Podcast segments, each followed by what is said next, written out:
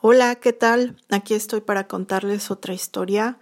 Esta no es de terror ni de lo sobrenatural, pero sí es un poco, bueno, ustedes me van a decir cómo la consideran.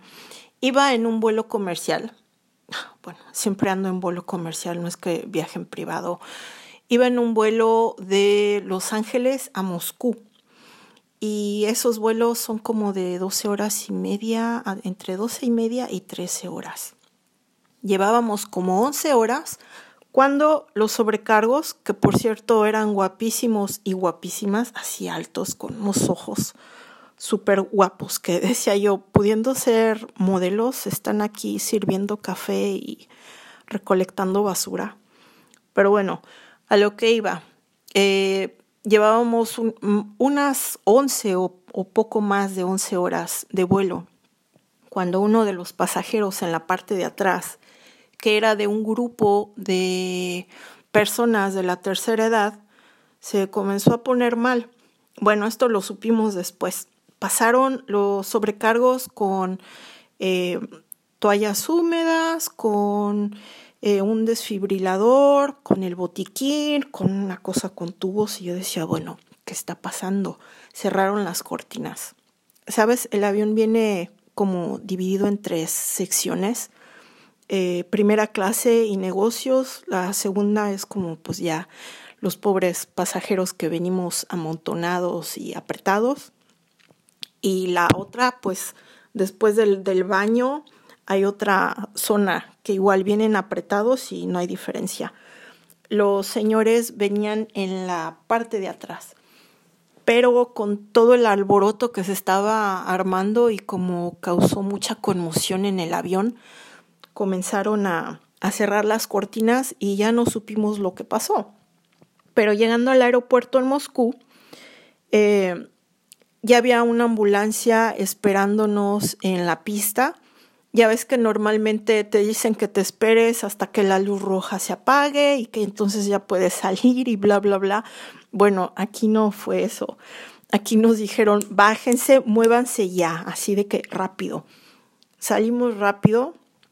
Los paramédicos entraron corriendo con igual botiquín y la camilla y todo lo que quieras, pero yo con mucho respeto pienso que el señor ya estaba más frío que una cerveza del Oxxo.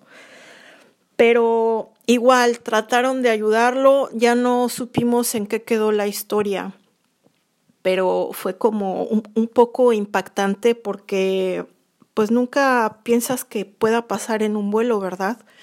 Igual te ha tocado viajar junto a alguien que ya se fue para el otro barrio y tú ni te enteraste.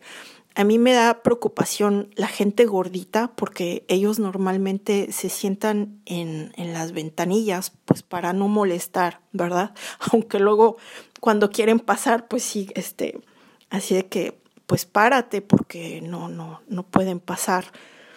Eh, esas personas, yo he visto personas en vuelos de 14 horas que no se paran para ir al baño, ni siquiera para estirar las piernas un poquito. Y yo sí necesito estarme levantando porque digo, ay, la espalda me duele, ay, ya no aguanto el sillón.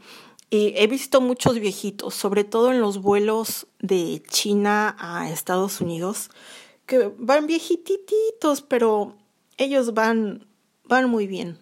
Yo me pregunto si llegaré a esa edad y si algún día me animaré a viajar, porque ya a esta edad ya así que me duele la espalda y me duele todo.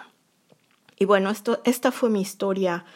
Eh, ah, por cierto, creo que tengo la, la respuesta a la hipótesis de ¿serán las rusas delgadas porque así es su complexión o por qué? No, no, no. ¿Se acuerdan que en invierno no hay comida? Yo me imagino que esto les ha venido afectando y entonces pues se van educando desde chiquitas a comer poquito y por eso son delgadas. O a lo mejor así es su constitución. No lo sé, además que son muy altas. Bueno, esta, esta fue mi historia de, de la noche de hoy. Aquí donde estoy ya es de noche.